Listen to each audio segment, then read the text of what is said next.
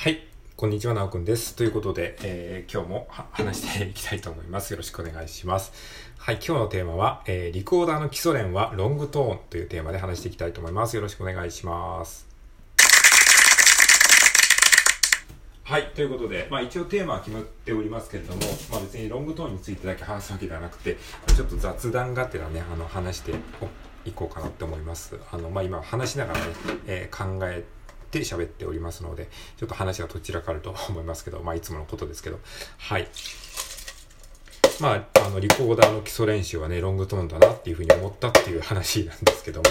あの、まあ、なんでそう思ったかっていうとですね、あの、まあ、マフミョンさんに教えてもらったっていう感じなんですね。はい。昨日ね、あの、突発的にあの、マフミョンさんとコラボえー、ライブ配信をね、えー、僕の、えー、ライブ配信の枠で、えやることになりましてですね、あの、まだ聞いてないよっていう方で、聞いてみたいっていう方は、あの、僕の、えライブ配信のアーカイブの方から、え見てみてください。あの、タイトルはね、あの、普通に、あの、リコーダー練習みたいになっちゃってると思うんですけども、あの、突発的に始まったんでね、多分あの、アイコンのところにあの、マホミョンさんのアイコンとね、あの、僕のアイコンがこう、連なってる、あの、えーやつが、あの、サムネイルの下にアイコンが出るので、そういう、えー、ところのライブ配信ですね。まあ、最近のあれなので、今リアタイでこの放送を聞いてる方は、あの、えー、直近の、えー、ライブ配信のアーカイブを聞いていただければと思います。はい。で、まあ、あの、数年後に聞いてる方はですね、この、え今日の2023年の3月24日ですね、4日の、えー1日前ですね、3月23日の、えー、ライブ配信のアーカイブを聞いていただければと思います。はい。ということで、今の時点でもう数年先をね、あの、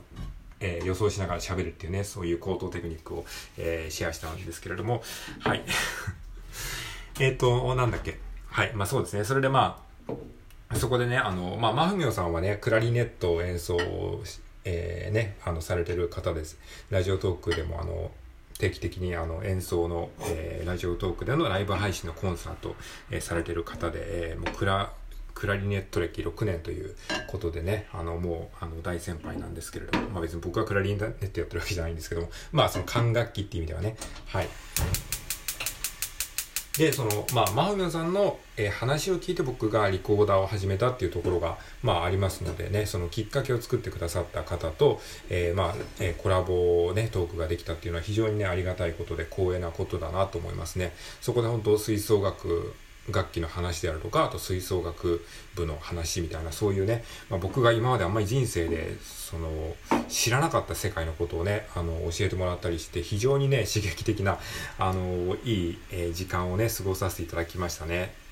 はい、本当ね、あの、楽しかったですね。えー、でも本当に急遽ね、あの、僕がもともと、えー、練習配信をするための配信枠だったんですけども、まあ僕はちょっとね、マホミさんに声かけてね、あの、ちょっと、あの、上がってもらったんですよね。まあそれもいろいろ経緯があって、まあもともとそのなんか一緒にこうコラボ練習できたらいいですよね、みたいなことを、なんかちょっとね、話していたんですよね。あの過去の、えー、コラボ、えー、コラボじゃない、過去のね、えー、僕の練習の種流し配信にマホミさんが遊びに来てくれて、まあそういうアイディアをね、マホミさんが出してくれて、で、それをちょっとね、いつか実現したいなと思っていて、まあ、あの、急遽ね、昨日やったんですけれども、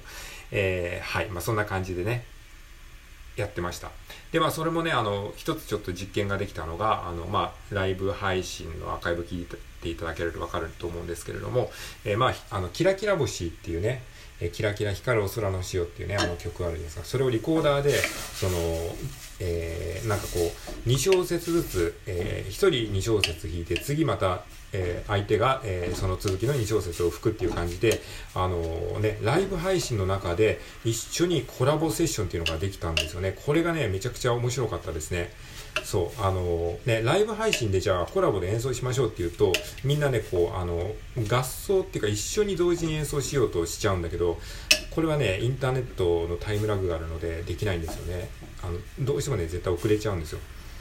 なので、えー、それをじゃあどうやって実現するかって考えた時に交代交代に練習すれば交代交代に演奏すればいいんじゃないかなってことを思いついてじゃあその1つの曲を2小節ずつ、えー、まあ、2小節が大体ワンフレーズになっていることが多いのでで、えー、と2小節ずつ交互に吹いたらあこれ形になるなって思って、えー、それを実際にちょっとねあの昨日実験させてもらってあの非常にうまくいきましたね。っていうねそういう遊びがあったのでこれもねあのシェアしたですねこの方法もの音楽をやってる人がこうコラボでね、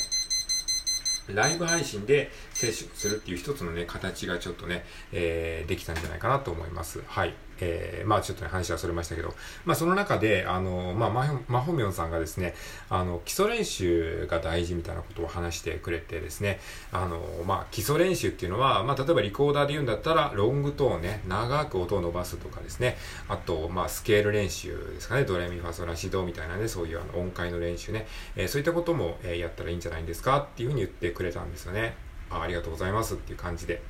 で、思っで、えー、まあ僕はね、それまであの曲の練習をしてたんですよね。まあいきなりやっぱり曲弾きたいじゃないですか。曲を吹きたいじゃないですか。で、まああの、ジブリの曲であるとか、あと、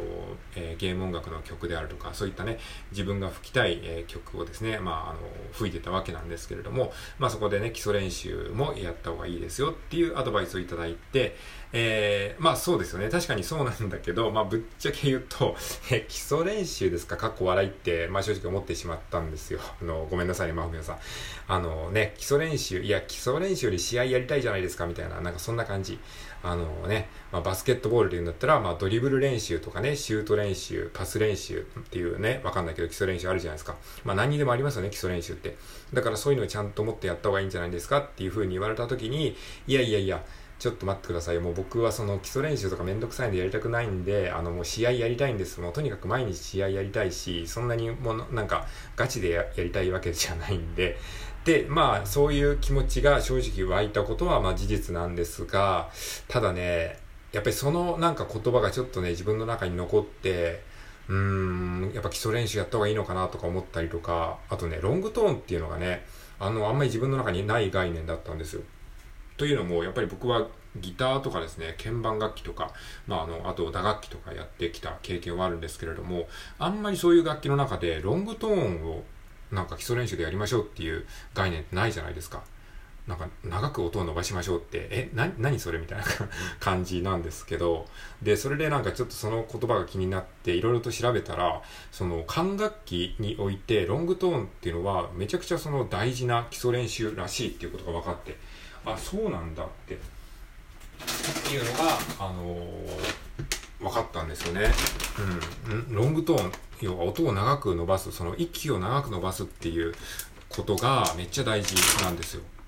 だからね、なんかね、ほんとね、ギターとか、えー、鍵盤楽器とか、え、打楽器とかね、またね、管楽器ってね、全然その同じ音楽の楽器でも考え方っていうかね、なんか全然違うんですよね。もう吹奏楽っていう、そのなんか、あの、世界って僕本当全然知らないんですよね。だから、なんかいわゆる軽音楽ですよね。バンド的な音楽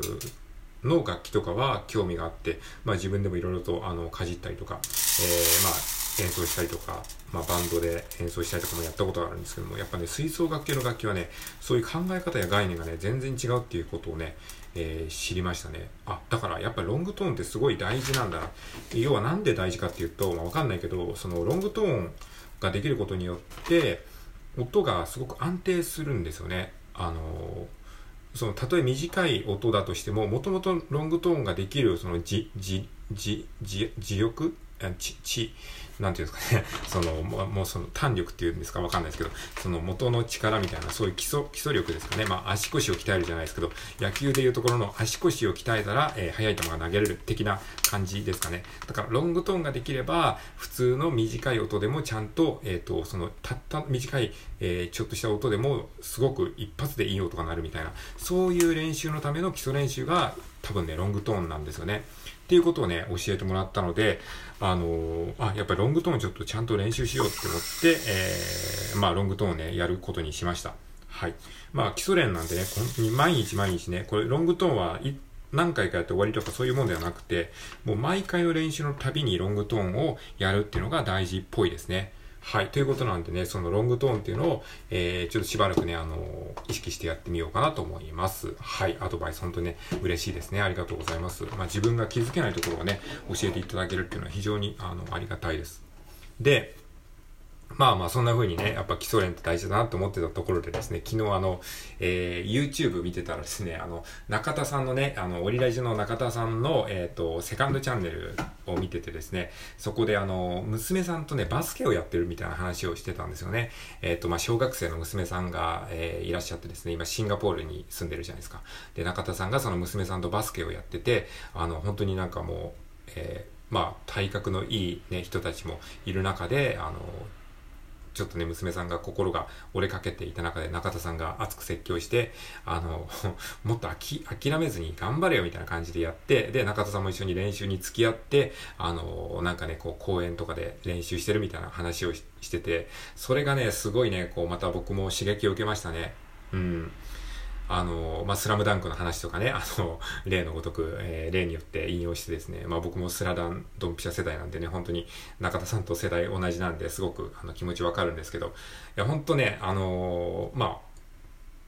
何歳であっても、どんなね、あの、体格であっても諦めずに練習することってめちゃめちゃ大事なんだなっていう、まあ当たり前のことかもしれないですけど、なんかね、それをね、思い出させてくれたんですよね。だからそ、それもあってですね、やっぱりこう、基礎練習をね、コツコツ淡々とやるのって大事なんだなって思ったし、あの別にね、あの何歳であってもね、リコーダーなんて小学生の楽器で小学校笑いってね、あの、普通なると思うんですけれども、そういうね、そういう、ちょっとね、あの、軽く見られがちな楽器だし、基礎練なんてかっこ笑いってね、つい思っちゃうんだけど、やっぱそれはね、良くないなって思いましたね。本当に。あの、リコーダーをちゃんと、えー基礎練習からしっかりやることによって、なんかリコーダーが上手にできたらかっこいいじゃないですか、逆に。逆に。え、リコーダー、え、リコーダーって小学生の楽器で小学校笑いみたいな感じの楽器なのにもかかわらず、えそこそこね、いい演奏ができたら、ちょっと逆にかっこいいみたいな、そういうことがあるんじゃないかなと、えー、なんか思いましたね。はい。ということでね、